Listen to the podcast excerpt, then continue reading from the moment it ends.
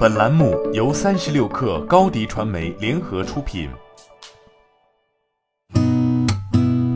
八点一刻，听互联网圈的新鲜事儿。今天是二零二一年十月十二号，随着国庆结束，飞天茅台价格趋势得以完整呈现。十月十号。飞天茅台延续国庆期间平稳态势，终端价在每瓶两千八百元上下浮动，甚至到今年春节前，飞天茅台价格估计会保持稳定了的声音频繁出现。业内专家指出，茅台加大职工渠道合作范围，在一定程度上遏制了价格持续上涨。三十六氪获悉，针对此前媒体报道的将进行规模至少五亿美元的香港 IPO 消息，小红书回应称，公司会阶段性与资本市场保持沟通，但暂无明确 IPO 计划。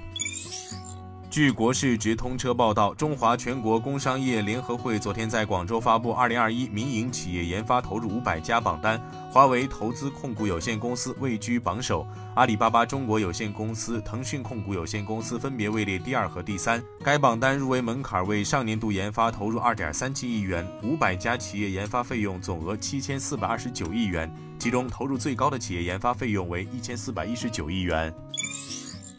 据证券时报消息，富途创始人李华发布署名文章，针对十月九号凌晨的交易中断事故道歉，并重点进行了三方面回应：一是末日期权价值归零的补偿问题，针对购买了末日期权因故障未能及时平仓导致价值归零的客户，富途客户从周末开始已在逐一联系，会根据具体的情况沟通对应的补偿方案。二是系统容灾的问题，三是资产显示问题。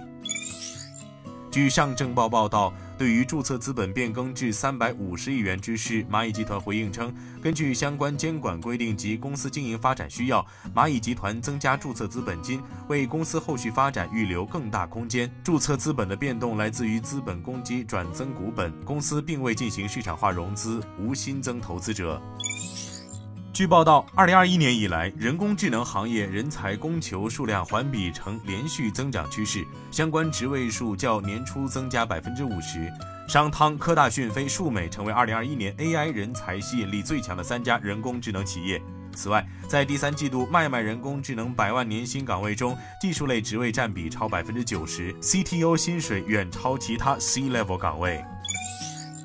据新浪财经报道，一名 Facebook 公司高管周日表示，该公司将在其应用程序中引入新措施，以保护青少年免受有害内容侵害，因为美国立法者正在调查此事。此外，Facebook 旗下 Instagram 等产品也会通过提供诸如“休息一下”等提示来鼓励青少年停止使用。今天咱们就先聊到这儿，我是金盛八点一刻，咱们明天见。